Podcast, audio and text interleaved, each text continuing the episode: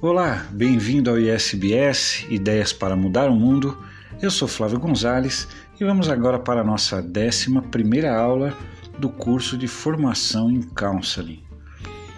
Na aula passada falamos um pouco sobre a atmosfera do encontro.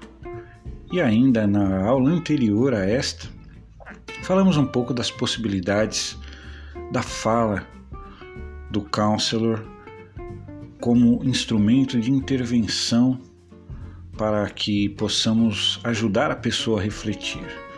Nesta aula especificamente, vamos falar talvez daquela que é a habilidade mais importante de um counselor, que é o escutar, a escuta. Esta aula nós vamos trazer um conteúdo muito rico desenvolvido pela psicóloga Clara Feldman no livro Encontro, uma abordagem humanista, da editora Crescer. Né, um material riquíssimo esse livro, repleto de citações, né, é, que vale muito a pena nós buscarmos como referência. E começamos aqui com uma citação do Rubem Alves, nosso grande educador, mestre, psicanalista, teólogo, de uma certa forma até poeta, não é? Rubem Alves nos diz: é preciso saber ouvir, acolher, deixar que o outro entre dentro da gente, ouvir em silêncio, sem expulsá-lo por meio de argumentos e contrarrazões. Nada mais fatal contra o amor que a resposta rápida, alfange que decapita. Há pessoas muito velhas cujos ouvidos ainda são virginais, nunca foram penetrados, e é preciso saber falar Há certas falas que são um estupro. Somente sabem falar os que sabem fazer silêncio e ouvir. E, sobretudo, os que se dedicam à difícil arte de adivinhar adivinhar os mundos adormecidos que habitam os vazios do outro. Então está aí essa belíssima reflexão do nosso Rubem Alves, né? Para refletir, não é? Na linguagem cotidiana, os verbos ouvir e escutar são empregados com o mesmo sentido. No dicionário Roais, né, apesar de os dois termos serem usados como sinônimos, é o escutar que se refere à habilidade que pretendemos desenvolver. Enquanto ouvir é perceber o som da palavra pelo sentido da audição, escutar é estar consciente do que está ouvindo, ficar atento para ouvir, dar atenção, esforçar-se para ouvir com clareza. Ouvir, então, está associado a não, está associado à acuidade auditiva, enquanto escutar seria compreender aquilo que se ouve. Então fica aí esta distinção importantíssima, não é? Nós podemos muitas vezes ouvir por horas uma pessoa e nós, na verdade, nós não escutamos nada do que a pessoa disse. Né? Nós ouvimos o som da sua voz, mas nós não entramos de verdade em sintonia em relação com essa pessoa para compreender o sentido das suas palavras e também dos seus silêncios. Porque muitas vezes entre uma palavra e outra, o silêncio diz muita coisa. São várias as razões pelas quais as pessoas têm dificuldade de escutar, ou não tiveram bons modelos de escutadores, precisam muito mais de falar do que de escutar. Quando alguém lhes relata alguma coisa, logo dizem: Ah, comigo foi pior, e passam a falar de si. Tem sempre um conselho a dar e dizem: Olha, se eu fosse você, ficam ansiosas tentando encontrar uma solução para o que o outro está dizendo têm na verdade medo de entrar em intimidade com o outro e não escutam, preferindo tornar mais superficial a relação. Então, quando escutam, às vezes nem mesmo esperam a resposta do interlocutor ao seu relato. Ao seu relato. Mais difícil é escutar o relato dos outros, não é? Então, nós vemos aí né, essa, essa dimensão que tantas vezes nós observamos em nós mesmos. Às vezes alguém né, está nos falando alguma coisa, está nos fazendo um relato, está se abrindo conosco e nós Esperamos uma brecha de respiração da pessoa e cortamos, na verdade, interrompemos e falamos: olha, mas comigo aconteceu dessa forma, se fosse você eu faria tal coisa, e às vezes não é isso que a pessoa está buscando, não é? Então é importante aqui refletirmos sobre alguns aspectos ligados à habilidade de escutar se quisermos desenvolvê-la. Quem escuta deve saber por que está ali. Devemos ter uma razão para ouvir, devemos saber o que estamos buscando, ou seja, mais uma vez, devemos nos perguntar qual é a nossa intenção ao escutar o outro. Então, no caso específico do counseling, nós sabemos porque estamos ali né? Porque estamos ali realmente como um apoio, como uma ajuda para a pessoa naquele momento e estamos aí justamente para escutá-la, né? Às vezes, diante do, do relato de uma pessoa, dizemos assim que só escutamos. A palavra só, com o sentido de somente ou apenas, sugere uma certa desvalorização da escuta, como se escutar fosse não fazer muita coisa, fazer pouco. Né? Mas é o contrário, pensando na relação de causa e efeito, escutar é fazer muito, pois causamos muitos efeitos positivos no outro ao escutá-lo. O primeiro efeito é, é lhe trazermos alívio quando permitimos que ele fale daquilo que o aflige, ainda que não tenhamos soluções para os seus problemas. E às vezes não apenas que ele fale daquilo que o aflige, mas também daquilo que o alegra Quantas vezes não temos necessidade de compartilhar algo bom com alguém? O segundo efeito é ajudar a pessoa a organizar a sua própria experiência, especialmente quando esta está confusa, desordenada. À medida que se expressa, à medida que se escuta, ela escuta a própria voz e esclarece pensamentos que, contidos, guardados dentro dela, estavam obscuros. Além de se organizar, a pessoa se compreende melhor e muitas vezes encontra ela própria, isso é o ideal, não é? Uma saída para os seus problemas. Ela consegue tomar a solução, vislumbrar alguma coisa. O terceiro efeito é levar o alento e esperança ao encontrar alguém que o escute. Na falta de soluções, a pessoa tem pelo menos a solidariedade, o interesse, a humanidade daquele que o escuta. E aí entramos, né? O escutar o outro é tirá-lo da solidão. É saber que de alguma forma ele dividiu conosco a sua angústia, dividiu conosco a sua alegria, dividiu conosco as suas preocupações, os seus medos, não é? é esta sensação, não é? De, de ser compreendido, ela é muito importante, de não estar sozinha, né? Então, vale muito a pena, né? A capacidade de escutar, por exemplo, o companheiro ou a companheira é um dos critérios para se avaliar a qualidade de uma relação amorosa. Às vezes, o conteúdo expresso pela pessoa não corresponde exatamente à realidade objetiva. Em outras palavras, ela estaria de uma certa forma dizendo mentiras, afirmando aquilo que sabe ser o contrário da verdade. Em nossa cultura, mentir é considerado um ato inadequado. Desde muito cedo aprendemos que mentir é errado, é feio, é pecado. Muitas vezes as crianças que mentem são castigadas. Ao falarmos do counseling, no entanto, do trabalho do counselor, descartaremos a palavra mentira por causa de sua conotação pejorativa e do peso que lhe é atribuída. É um peso social, um peso moral, religioso.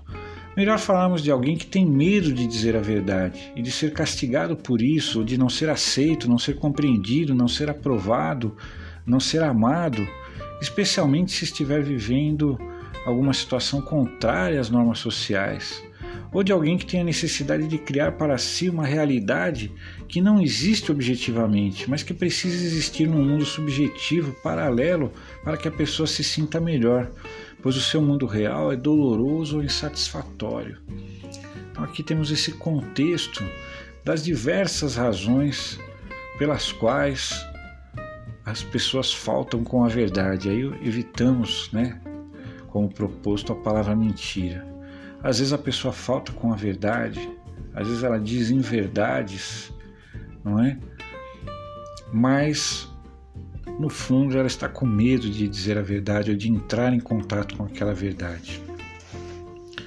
Se formos capazes de escutar a pessoa sem desmenti-la, nossa postura, nossa atitude poderá levá-la um dia a querer dizer a verdade.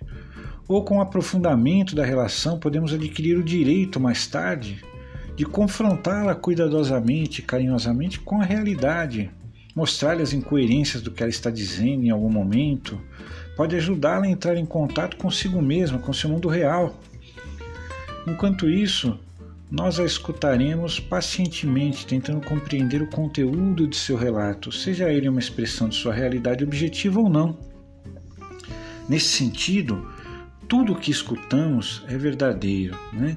Então, isso é uma coisa muito interessante, porque às vezes a pessoa cria realmente uma ficção na qual ela encontra um conforto, na qual ela encontra uma esperança, na qual ela encontra às vezes uma alegria que ela não tem na, na realidade, digamos assim, da sua vida concreta. Nós vivemos muito mais né, no mundo subjetivo, muitas vezes, em interação com o mundo objetivo, do que simplesmente com o mundo objetivo. E se você desconstruir essa falsa verdade no momento errado, se você confrontar essa falsa verdade no momento errado, você pode causar um mal a essa pessoa, né? A gente lembra sempre da belíssima história do Dom Quixote de La Mancha, né? Que achava que era um cavaleiro, né? Lutando contra dragões, não é? Uma aventura heróica em busca né, da sua dignidade, né? Em, em louvor à sua amada, né? E quando ele cai na real, né, quando ele volta a ser, né, não mais o Dom Quixote, mas a pessoa real que ele era, ele fica triste, né? Porque era doce aquela ilusão, né? E muitas vezes é, as nossas ilusões têm um propósito frequentemente, né? Então, é, em algum momento elas podem ser nocivas, claro. E a gente como counselors precisa ter essa sensibilidade de que há momentos em que você não pode simplesmente desmentir né, a pessoa.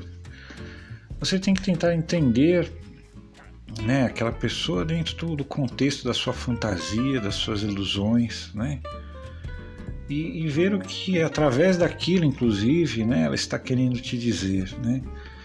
É muito, embora seja um filme é, de uma certa forma simples, né? De uma certa forma um filme que é meio que um passatempo, mas o filme Dom Juan de Marco, né? Que tem a história ali de um, de um psicólogo com o suposto Dom Juan, ele nos ensina um pouco sobre isso, né? E por mais óbvio que pareça, e para alguns a questão nem é tão óbvia assim, é sempre bom reforçar, não é? O sigilo é indispensável ao escutar, mesmo que o encontro não seja profissional, não é? No encontro profissional, o sigilo é praticamente uma obrigação, né? Uma obrigação ética, moral, né? Mas mesmo no encontro não profissional, porque quando o outro relata a sua experiência para nós, ele nos escolheu para compartilhar. Se contarmos o que escutamos para uma terceira pessoa, para uma terceira pessoa, essa terá acesso à intimidade desse outro sem ter sido escolhida para isso. Não é? Então, isso é um ponto muito importante. É, realmente é um aspecto essencial. Precisamos checar a nossa parcela de responsabilidade quando o outro tem dificuldade de se expressar. Isso é muito importante, não é?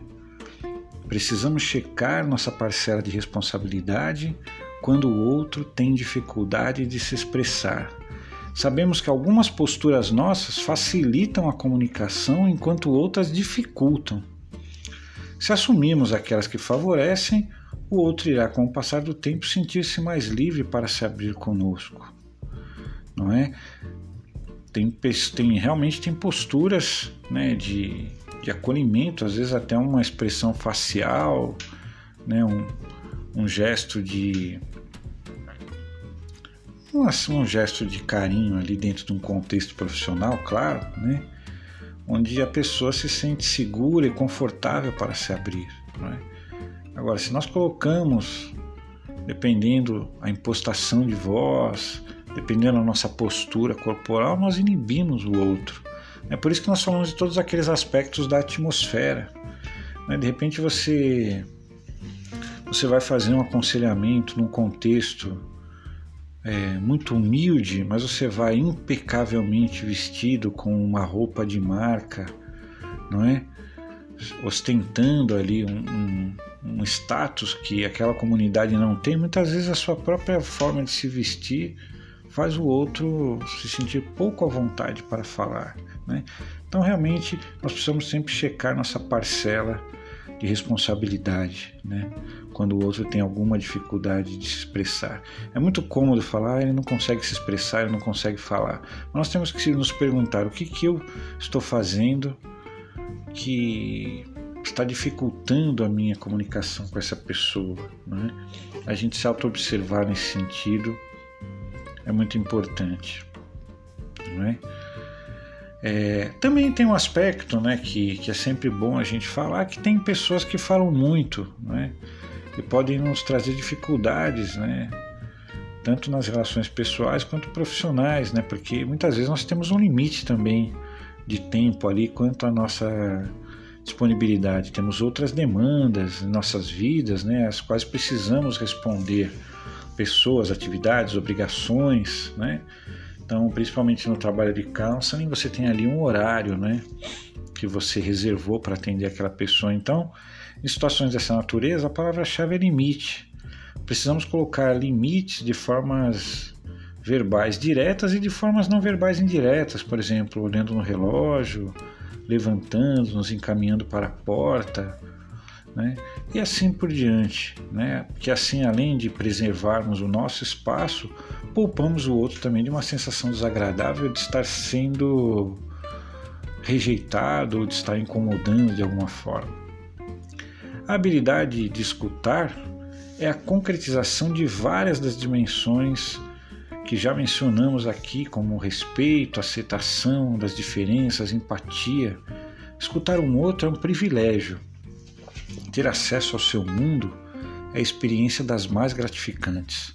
John Powell sugere que agradeçamos ao outro explicitamente por termos sido escolhidos para escutá-lo, por sermos merecedores de sua confiança e por termos a permissão de entrar em contato com o seu mundo. Existem alguns comportamentos e posturas que nos ajudam a desenvolver a habilidade de escutar. Poderíamos chamá-lo aqui de os dez passos da escuta afetiva e efetiva. Então vamos ver aí esses dez passos, né? Que podem nos ajudar a ser bons, não diríamos bons ouvintes, né? Porque vimos aí a diferença, mas bons escutadores, né? Então, o primeiro passo, por mais óbvio que pareça, é ficar calado, fazer silêncio, não é? Parafraseando Alberto Caeiro, escreve Rubem Alves. Não é bastante ter ouvidos para ouvir o que é dito, é preciso também que haja silêncio dentro da alma.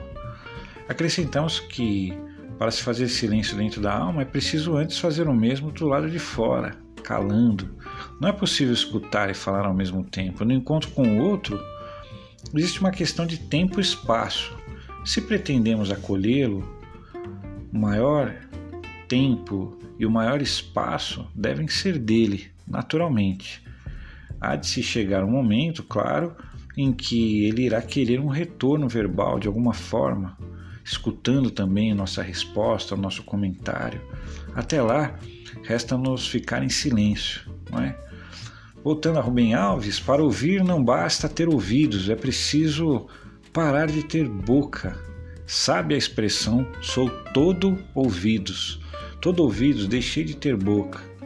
Minha função falante foi desligada, não digo nada, nem para mim mesmo. Se eu dissesse algo para mim mesmo enquanto você fala, seria como se eu começasse a subiar no meio de um concerto. Faço para ouvir você o mesmo silêncio que faço para ouvir música. Genial, né? Então, esse silêncio interior é importante, porque muitas vezes nós realmente não estamos falando nada externamente, mas internamente já estamos ensaiando uma resposta, já estamos ensaiando um comentário. Pior ainda, às vezes estamos distantes ali, pensando em outras coisas e falando para nós mesmos outros assuntos, e muitas vezes perdemos uma parte importante da fala do outro. Né? Então, nesse sentido, um, um segundo passo aí desses dez passos é não interromper. Às vezes, mesmo ficando calados por um período de tempo, interrompemos a fala do outro no momento inadequado. Seu relato é feito de partes e cada uma tem princípio, meio e fim. Quando cortamos sua linha de raciocínio, ele se dispersa e se afasta do foco do problema, voltando a atenção para nossas palavras. Precisamos discernir né, o, um momento certo para lhe dar o retorno necessário, esperando que ele sinalize com mensagens verbais ou não verbais que está pronto para escutar esse retorno, né?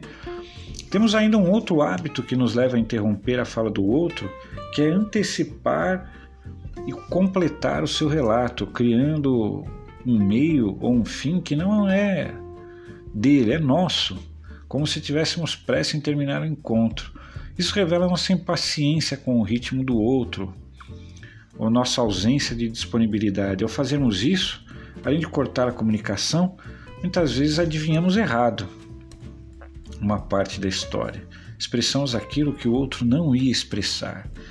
Então, é, isso é muito comum, né? Nós, nós aqui, né, eu particularmente, né, tive uma experiência de muitos anos fazendo um trabalho de, de counseling com pessoas com deficiência.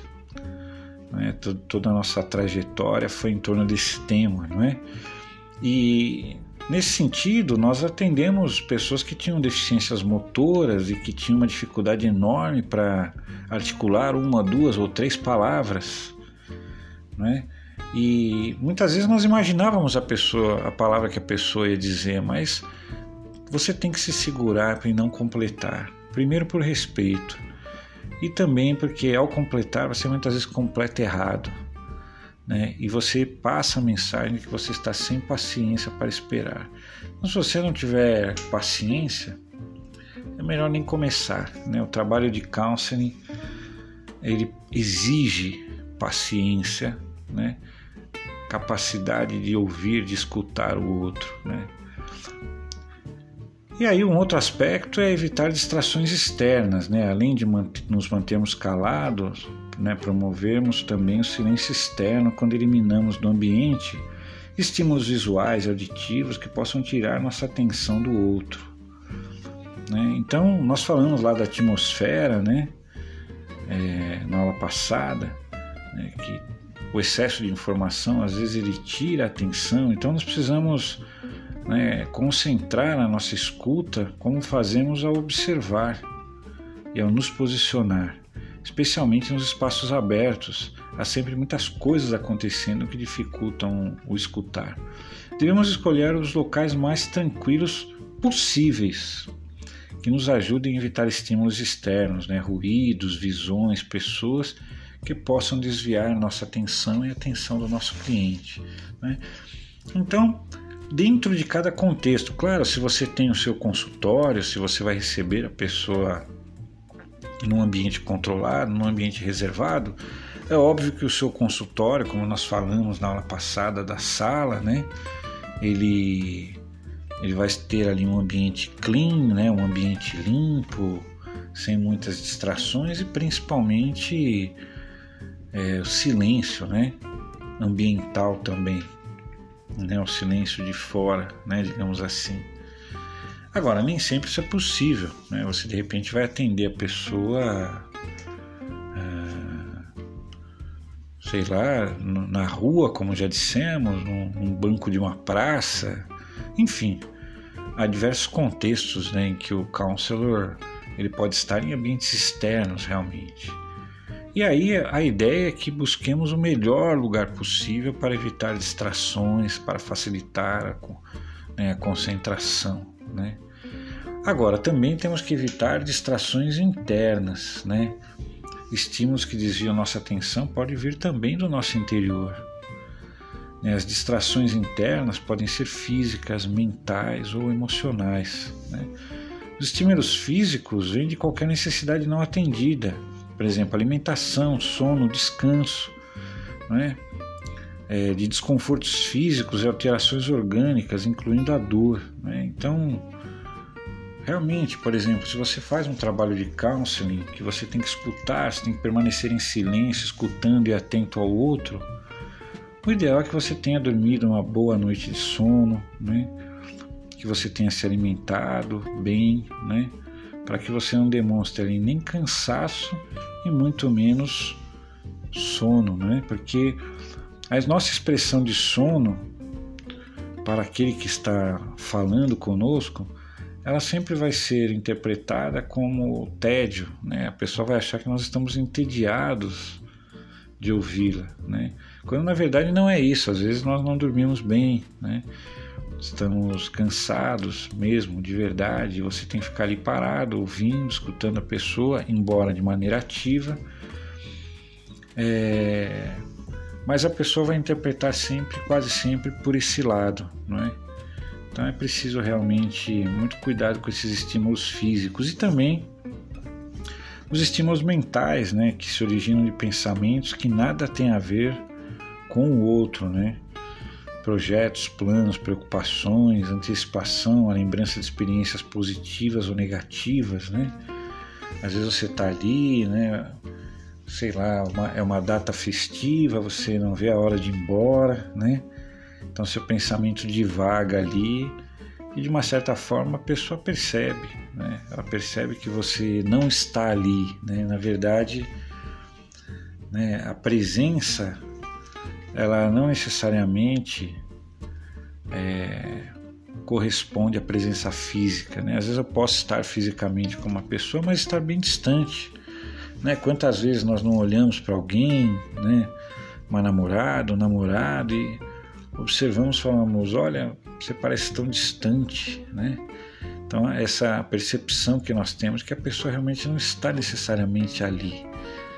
Né? Então, temos que tentar desviar pensamentos, né? Realmente fazer um silêncio também interior, né? Evitar distrações internas, né?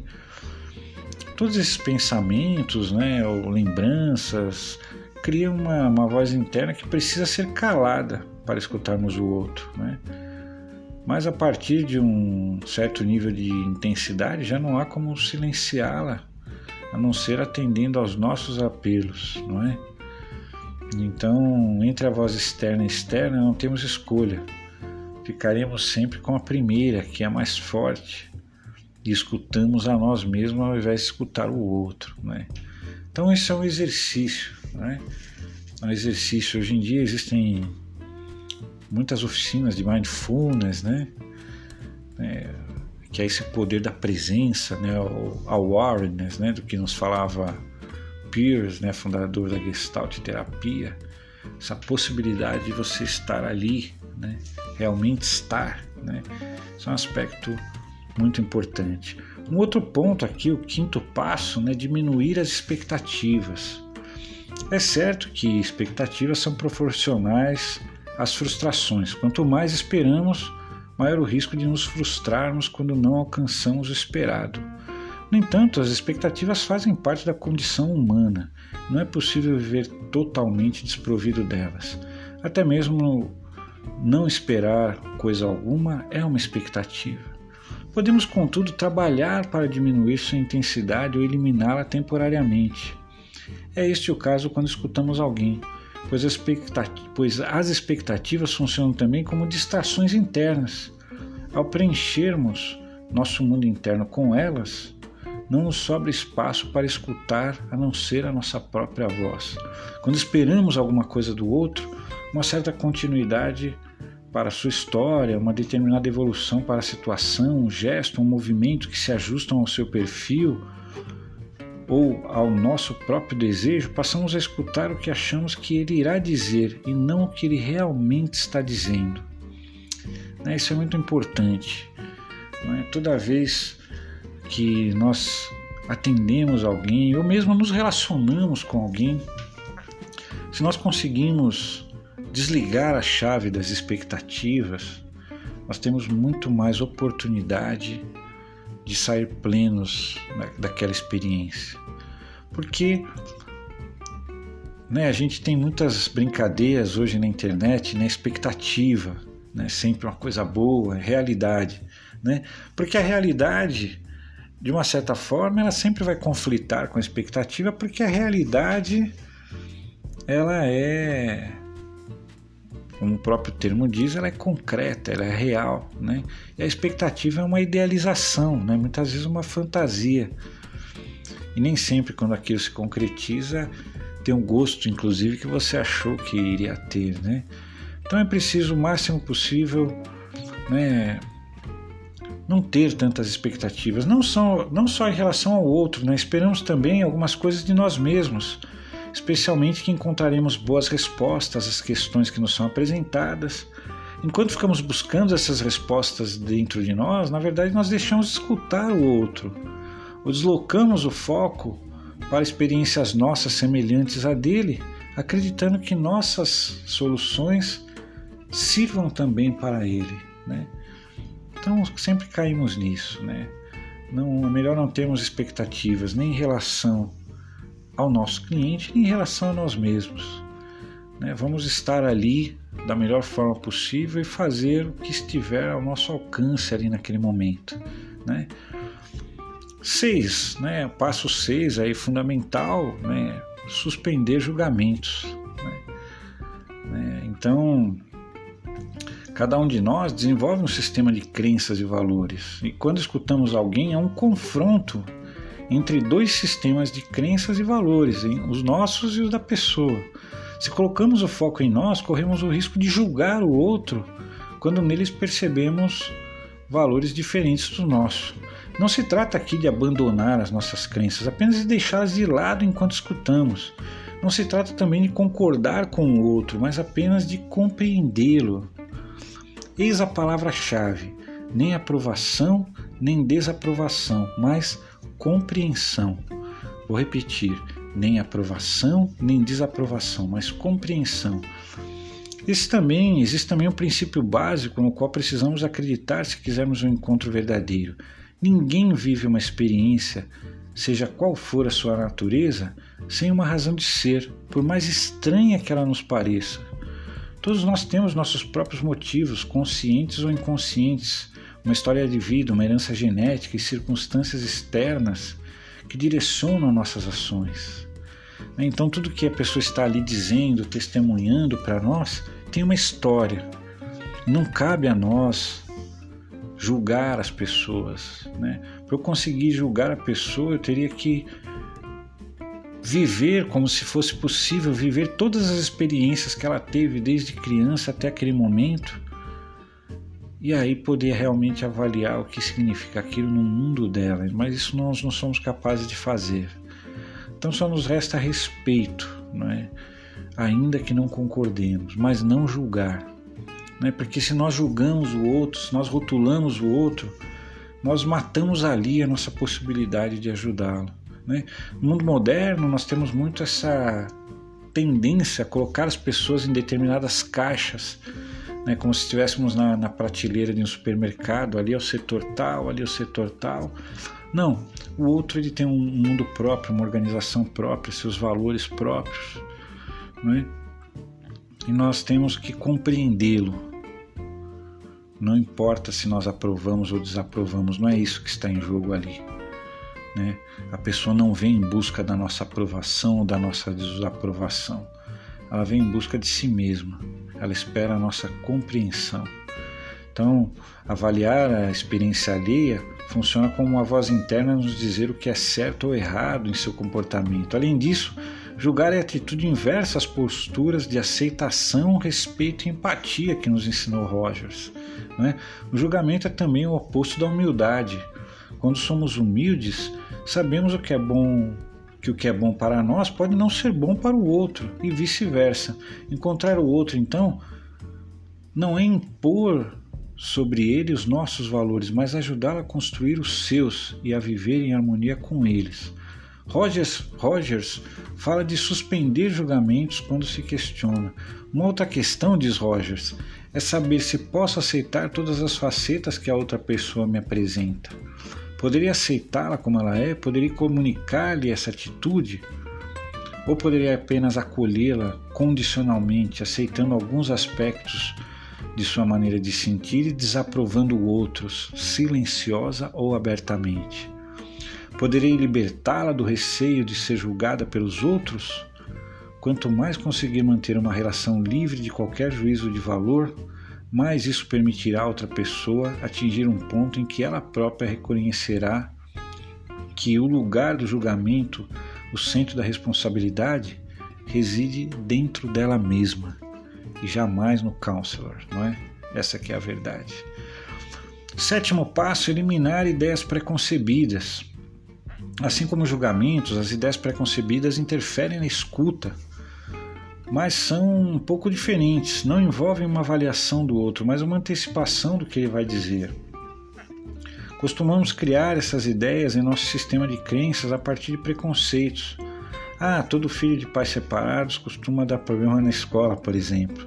Nós sabemos que isso não é necessariamente a verdade.